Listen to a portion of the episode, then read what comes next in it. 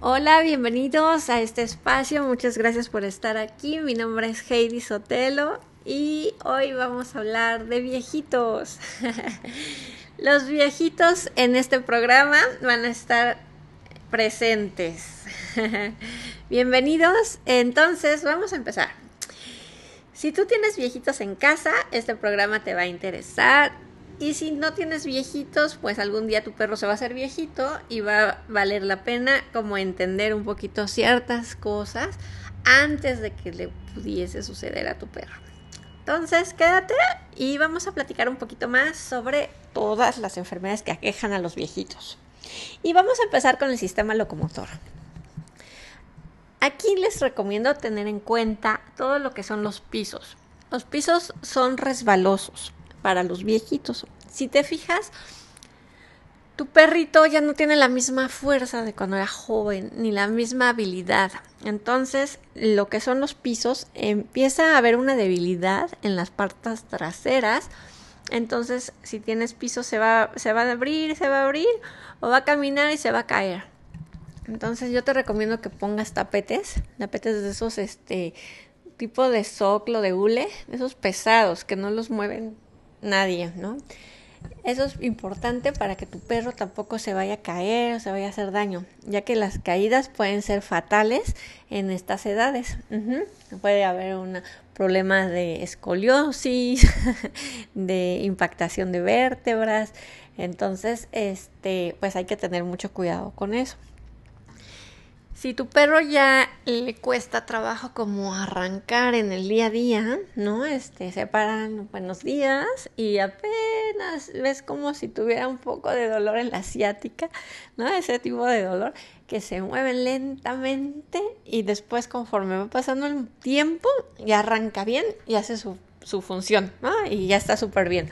Bueno, pues este tipo de animales necesita su dosis de acupuntura, la acupuntura lo que hace es relajar los músculos, quitar dolor y fortalecer los músculos. Entonces, todo esto nos ayuda muchísimo en perros viejos. ¿Por qué? Porque a los perros viejos ya les cuesta trabajo andar, ¿no? Ya traen problemas de columna, traen mucho dolor. Entonces todo eso pues a lo mejor no nos lo expresa nuestro animal, pero sus ojitos sí. Entonces tú vas a ver cómo, cómo, cómo cierra el ojito un poquito a la hora de moverse. O empieza a compensar su cuerpo, entonces se recarga más hacia su lado izquierdo y eso hace que también haya un desbalance este, de peso, ¿no? O sea, no hay un reparto de peso equitativo en las cuatro patas, ¿no? Entonces empiezan a compensar y eso nos va a llevar a, un problema eh, más fuerte. Esa es una parte de los viejitos. Otra parte son los dientes, ¿no? Normalmente los perros viejos ya casi no tienen dentadura, ¿no? Ya toda la perdieron. Y eso sucede porque no le hicimos limpiezas dentales a tiempo. A los animales em, se les recomienda su primera limpieza dental a perros chicos cuando empiezan los colmillos a mancharse. Cerca de la encía vas a notar que se ve como sucio. Entonces, sarro. Ah, bueno, bueno, eso, eso necesita quitarse. Necesita limpiarse. Entonces, yo recomiendo en perros chiquitos que ya empiecen a hacerse sus limpiezas dentales seguido por lo menos cada año y por muy tarde cada dos años, ¿no? Eso es lo más importante, que vaya a su, su chequeo. Sobre todo ellos porque se les junta mucho sarro en, en, los dientes, más que los perros grandes. Los perros grandes he visto que hasta los cinco años a lo mejor empieza su primera limpieza dental, ¿no?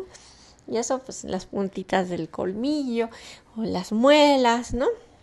Entonces, ya cada en perros grandes, pues puede ser que aguante un poquito más, ¿no? Cada tres años se le haga su limpieza. Y en perros chiquitos, hasta cada seis meses podría hacerse su limpieza. Todo depende de cómo estén las encías. Si las encías realmente están fatales y tienen una periodontitis dramática, yo sí los puedo citar cada 3, 4 meses, ¿no? Hasta que se desinflame toda esa encía y ya después citarlos cada año y medio, cada dos años, ¿no? Ahí ya viene una valoración individual dependiendo de su médico. Ya que todo el sarro, si se deja, se va a corazón y nos puede provocar una endocarditis. La endocarditis es la inflamación del corazón. Y bueno, pues obviamente ya con problemas de corazón pues ya es más difícil, ¿no? Entonces pues hay que cuidar los dientes, eso es bien importante. Otra de las cosas importantes en los viejitos son lo, bueno, es el hígado, ¿no? El hígado es uno de nuestros órganos más importantes. El hígado nos va a enseñar, nos va a ayudar a depurar todas las toxinas del cuerpo. Entonces hay muchas eh, enfermedades que acompañan una insuficiencia hepática. Puede ser agentes tóxicos, enfermedades metabólicas, agentes infecciosos, los mismos medicamentos, los anestésicos, los tranquilizantes. Todo esto nos va a provocar un problema de hígado. hay, dos hay dos formas clínicas que se, que se da ¿no? el proceso. Eh, se da con una ictericia o puede ser que no haya ictericia. La ictericia es el color amarillo que hay en, en, la piel del animal. Entonces, tú ves las orejas de tu gato y vas a ver cómo se ven rositas, color carne, ¿no? Normalmente ese es el color que se debiera eh, notar, ¿no? Pero cuando hay un problema de hígado, empieza a tornarse un color amarillo. Ajá, así literal amarillo. Eso se llama ictericia. Y puede existir en las orejas, puede existir en las encías, o en vez de que lo, en los ojos, en vez de lo blanco, se hace amarillo. Es así como nosotros notamos que trae un problema de hígado. Entonces, bueno, pues, ¿qué, nos va a provocar eso? Pues nos va a provocar una anemia, nos puede provocar una distensión abdominal, este, que el hígado crece demasiado, entonces cuando lo tocas en el abdomen, pues llora, ¿no? Chilla, porque trae una hepatomegalia, que es un hígado grande. Em, en estos casos, bueno, obviamente pues vamos a recomendar estudios de sangre para ver dos analitos la, fosfata, alcalina y la ALT. Esos son los dos que a mí me indican que un hígado está bien o que está mal. Entonces, eh, de medicinas, pues también puede ser como el paracetamol, el ketoconazol, las sulfas, ¿no? Anestésicos como el alotano, el solazepam, el diazepam, todo eso nos va a provocar un problema de hígado que puede resolverse más adelante pero para que lo consideres también, ¿no? Este, y tú como dueño vas a ver eh, que está más flaco, vas a notar una anorexia, tal vez un abatimiento, no siempre se da, vómitos, diarreas, ¿no? Este, orina muy oscura, a veces se dan las heces que no tienen color y así, ¿no? Entonces, este, y bueno, hasta convulsiones, ¿no? Dependiendo del grado de de pues de avance que tengan, ¿no? También hay una enfermedad como una bacteria que se llama leptospira. La leptospira la transmite la rata. La rata no transmite la rabia, ¿sale? Es una rabia paralítica. O sea, aunque la rata tenga rabia, no nos va a transmitir la rabia. Eso es, es, más fácil que una ardilla te transmita la rabia que una rata. Una rata nunca. La rata lo que te transmite es una leptospira. Ya después les contaré bien qué hace la leptospira. Ahí tengo yo una historia con la leptospira también. Pero esa la voy a tomar. Ese, va a ser un tema cuando hablemos de ratones y de los cazadores de gatos, de ratones y, los perros que se hacen guajes sin, sin cazar al ratón. en fin.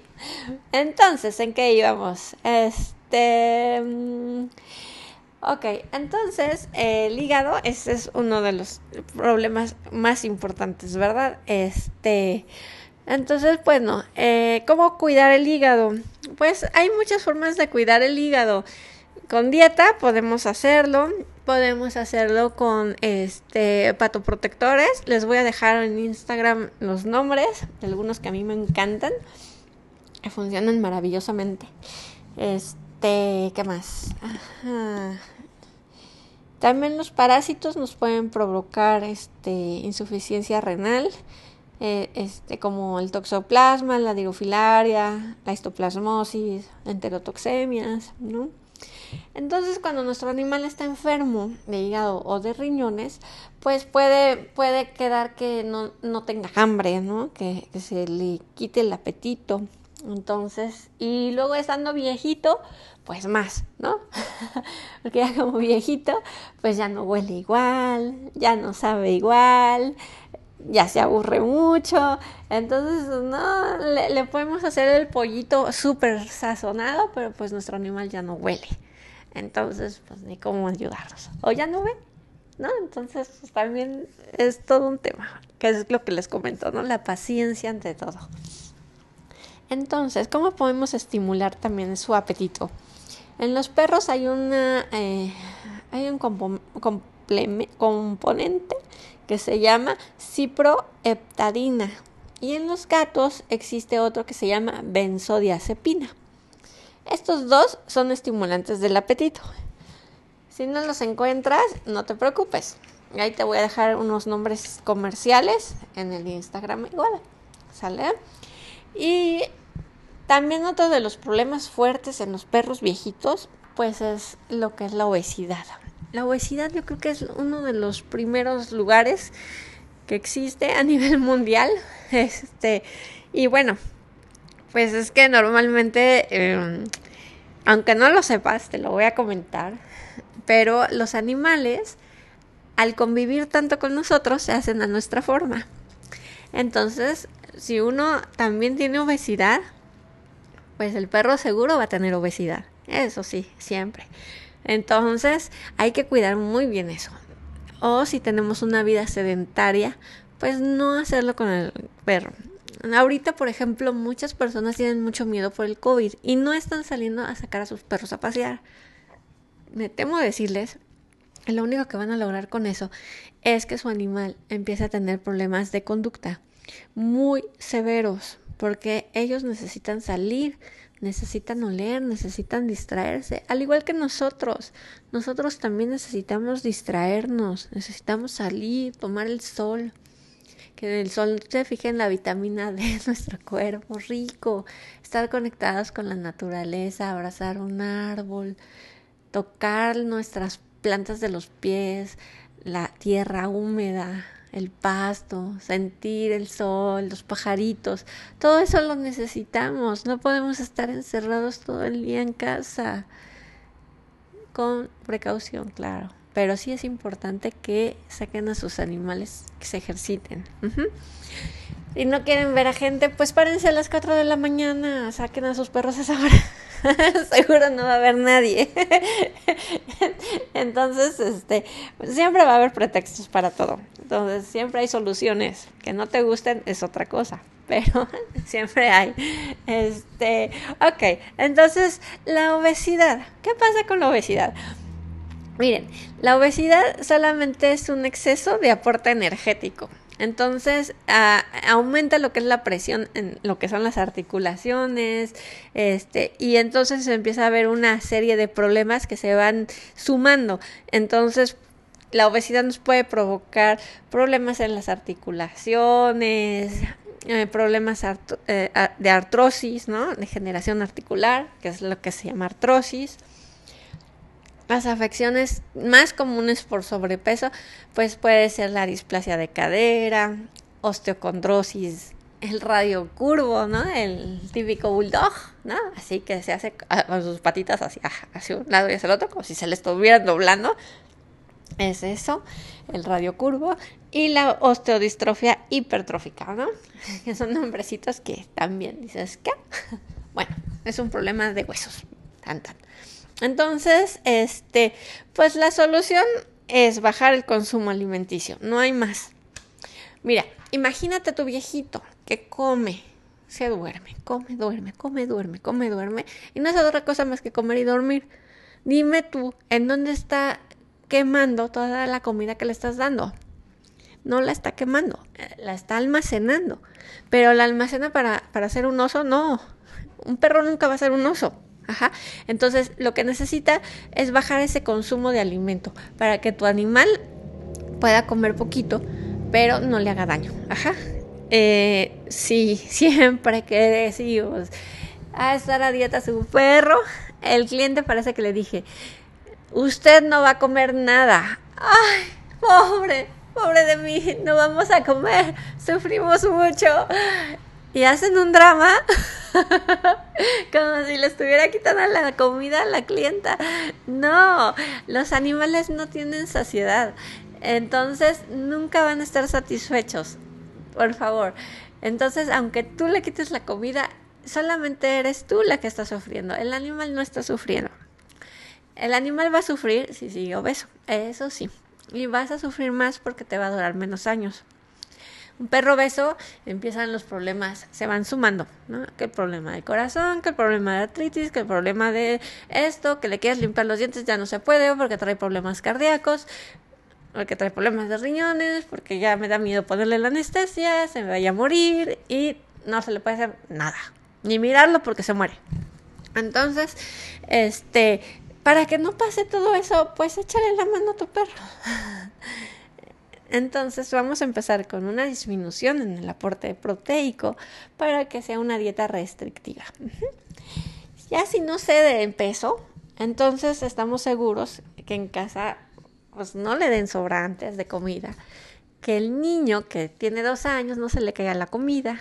Entonces, obviamente, pues no podemos cuidar todo, ¿no? A nuestro alrededor, y menos con un Koblenz como perro, ¿verdad? Entonces guardamos al perro en algún lugar mientras el niño de dos años come. ¿Por qué? Porque entonces eh, así ya no va a ser nuestro Koblenz, ¿no? Nuestro perro. Esa es una. La otra es que, bueno, pues también cada que se coma, pues se encierre el animal para que no suframos de que está sufriendo porque quiere comerse lo que yo estoy comiendo, ¿no? Y no me deja comer porque me mira con cara de, ¿por qué no me das de comer, mamá? Me estoy muriendo de hambre y tú comiendo. Entonces hay que tener cuidado con eso. ¿Qué otras cosas más? Pues miren, hay tratamientos médicos para bajarlos de peso también. A mí en lo personal no me gusta, pero pues bueno, o sea, tengo que decirlo, ¿no? Que existe. Porque esto es un este programa que aunque a lo mejor a mí no me gusta, pero puede haber una opción, ¿verdad? Entonces, eh, hay dos eh, tratamientos que es con mi, con mitratapida y la dirlotapida. Estos dos son inhibidores de transferencia de triglicéridos. ¿Qué va a pasar? Así en, en, en rasgos grandes, cero médico, para que sea elegible, entendible lo que hacemos con esta medicina es que llenamos, hay unas células que se llaman enterocitos. Los enterocitos están en el cuerpo. Entonces lo que hace esta medicina es que esos enterocitos jalen toda la grasa, digamos que se la coman. Entonces se llenan las células de grasa, aún, se ponen gorditas, todas llenas de grasa. Y a los dos o tres días, entonces van, van a eliminarse estas células llenas de grasa. Entonces, digamos que son recompiladoras de grasa. Y a los tres días se van. Entonces, eso nos va a que nuestro animal baje de peso. Pero bueno, como en todo proceso, ¿no? No, no existe nada milagroso. Y el problema es que, bueno, los efectos secundarios es que les van a dar, este, pues náuseas, le, va este, a quitar eh, pues sí, se van a sentir mal, ¿no? puede haber hasta diarreas, vómitos, flatulencias, este, no sé, todo eso. Entonces, bueno, a algunos médicos les gusta jugar con la posología, entonces pues le irán disminuyendo hasta lograr que no le dé todos estos problemas, ¿no? Eh, y bueno, hay protocolos diferentes. lo que es una no se puede usar más de un año, eso sí, hay que suspenderla. Y los otros son por periodos, ¿no? De tres semanas, descansas dos, tres semanas, descansas dos y así. Entonces, este, bueno, esa es otra alternativa para las personas que están completamente seguras que su animal no tiene ninguna enfermedad como este hipotiroidismo, ¿no? Alguna otra enfermedad que esté causando esta este sobrepeso, ¿verdad? Porque porque pues si no, pues tampoco va a funcionar. Entonces, este, pues hay que checar eso, ¿no? Como la diabetes también que nos provoca obesidad, tumor testicular, este, un hiperadrenocorticismo también, este, por administración de, de glucocorticoides o este y así, o sea, ir descartando. No es algo sencillo, la verdad es que en la primera consulta no, no tenemos nuestros lentes así de, ay, mira, tiene ahí un hipotiroidismo, no, hay que sacar estudios hasta llegar al diagnóstico, ¿no? A veces este el sobrepeso no es la comida, ¿no? Son otros factores que hay que considerar y hay que este evaluar. Eso es bien importante, ¿verdad? Pero bueno, pues existen estas, estas este, hermosos tratamientos que ayudan bastante. Pero bueno, también existen sus pros y sus contras y hay que tener cuidado con riñones.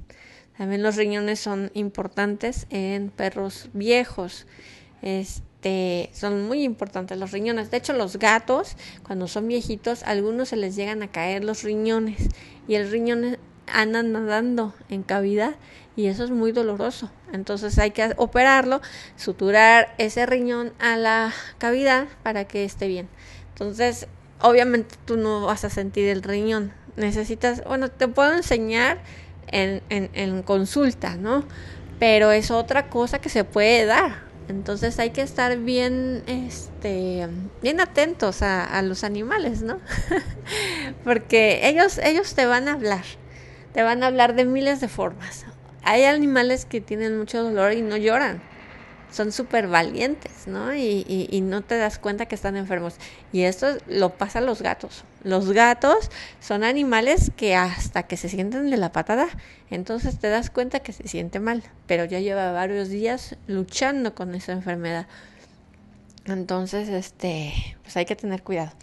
Eh, ahora, con, con el pelo, pues obviamente los viejitos van a tener un pelo feo un pelo viejo. Normalmente nuestro cuerpo funciona así. Primero se nutre por dentro y al último nutre lo menos importante, que es el pelaje. Si tú te das cuenta cada que estás enfermo, tú como humano, de gripa, de tos o de algo, pues el pelo se descompone, la piel se seca, se hace fea, ¿no? Cuando uno está fuerte, sano, bien, el cabello está, wow, ¿no? Está bonito, brillante, sedoso, tu piel está hidratada, ¿no? este, la tocas y está suavecita, ¿no? Tersa. Así lo mismo. Cuando uno está enfermo, lo primero que se descompone es eso.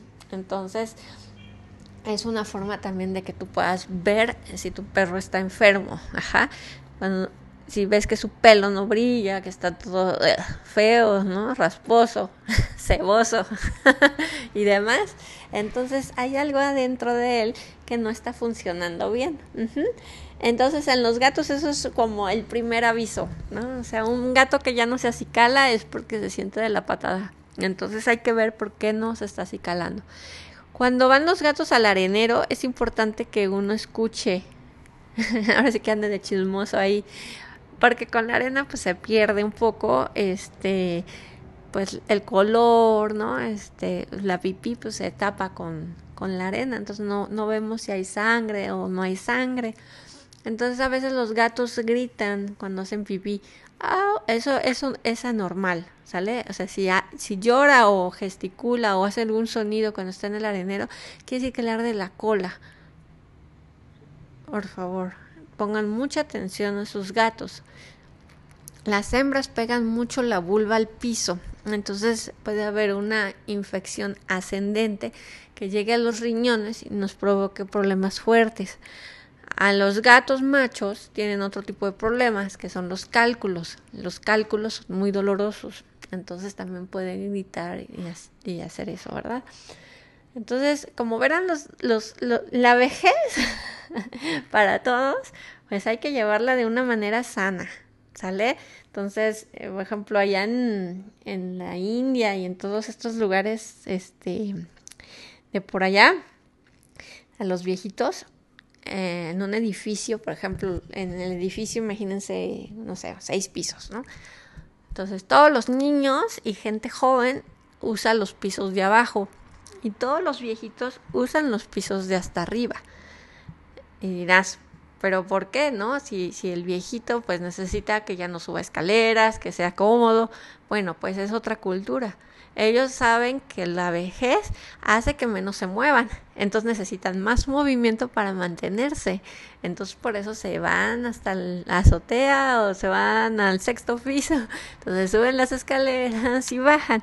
Y eso es para mantenerse activos, mantenerse este, en, en movimiento. Por eso es tan importante moverse. Y ahorita con la pandemia y todo eso, pues el sedentarismo se ha disparado tremendamente, ¿no? Entonces, este, pues vayan considerando también, ¿no? su, su animal les va a enseñar a ustedes muchas cosas de cómo van a vivir ustedes su vejez.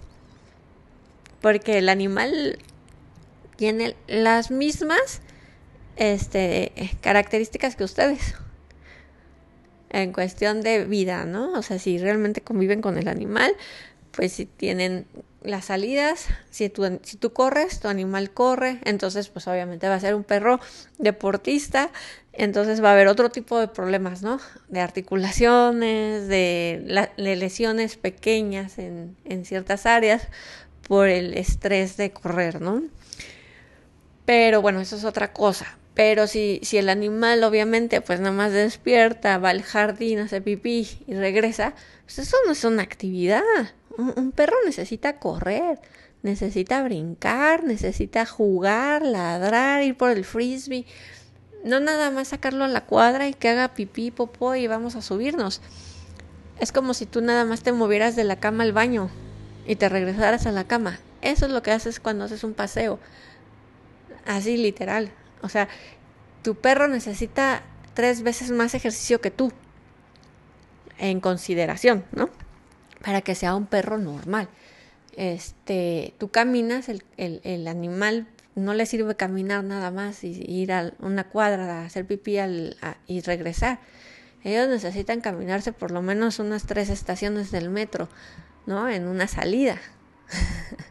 o sea, para que vayas viendo más o menos cuánto tienes que caminar tú para que tu perro se sienta este, bien, se sienta saludable se sienta óptimo. Por eso, por eso es importante que te lleves bien con tus vecinos para que entonces tus y con los perros de tus vecinos para que entonces puedan soltar a sus perros y que anden corriendo y que ellos se cansen mientras ustedes están platicando, caminando en el parque. Pero bueno, ahora ahora es más complicado porque la gente pues no puede soltar al animal, entonces organicen, organícense viajes a la marquesa o a lugares donde puedan soltar a sus perros para que corran a los dinamos. Este, y así, digo, yo sé que ahorita es complicado, pero para que ustedes vayan considerando otras eh, alternativas para que salga su animal a, hacer un ejercicio y se mueva. Porque sí, eh, eh, los animales están durando cada vez menos años he visto mucho deterioro eh, en cuestión de tiempo. O sea, los perritos grandes están viviendo entre 11, 12 años y los chiquitos 15 y con un chorro de problemas. Cuando antes los problemas eran hasta los 20 y de los 20 a los 25 ya era como la vejez y dolor ¿no? de, del animal. Pero ahorita estamos viendo que a los siete años ya empieza con una serie de problemas muy fuertes. Y esto se debe a las croquetas. Las croquetas pues, es una mala alimentación, aunque le des la mejor, ¿no? O sea, un animal necesita comer carne, necesita usar sus dientes, usar su boca, ¿no? Las croquetas no sirven. O sea, ellos necesitan roer, ¿no? Este, masticar. Y no te estoy incitando a que comas este huesos, ¿no? O sea, si le vas a dar hueso, dale hueso, pero de, de los chonchos, de, de, de vaca, de los de médula. Eso sí, esos que no se come, esos que no se traga, eh, pero que está duro y dale, eso le va a ayudar a que con la carne baje su ansiedad también. Porque comer croquetas todos los días tampoco está padre, ¿no? Eso cuando son jóvenes, porque cuando son viejos, pues ya tienes que darle alimento restrictivo. que para el corazón, que para los riñones, que para esto. Entonces, pues ahorita que está joven, pues que disfrute, que coma su carnita, que mastique sus huesos grandes de médula. Y este, y eso pues le va a ayudar a entretenerse, a no estar generando este ansiedad o, o estereotipias, ¿no? Este, manías. Todo esto le va a ayudar muchísimo a tu perro, ¿no?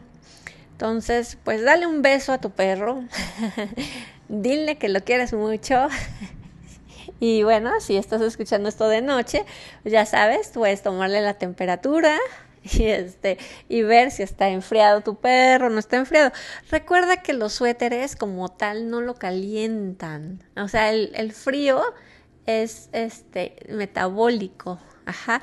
Entonces, este, ya, ya, ya al calentarse ellos mismos es difícil. Por eso siempre el viejito humano lo vas a ver con mantas y lo vas a ver con guantes y lo vas a ver con calentadores y al lado de la fogata, ¿no? Porque ya en plano no se puede calentar, pero es por algo metabólico, no es, no es este, no es otra cosa, ¿no? Es eso.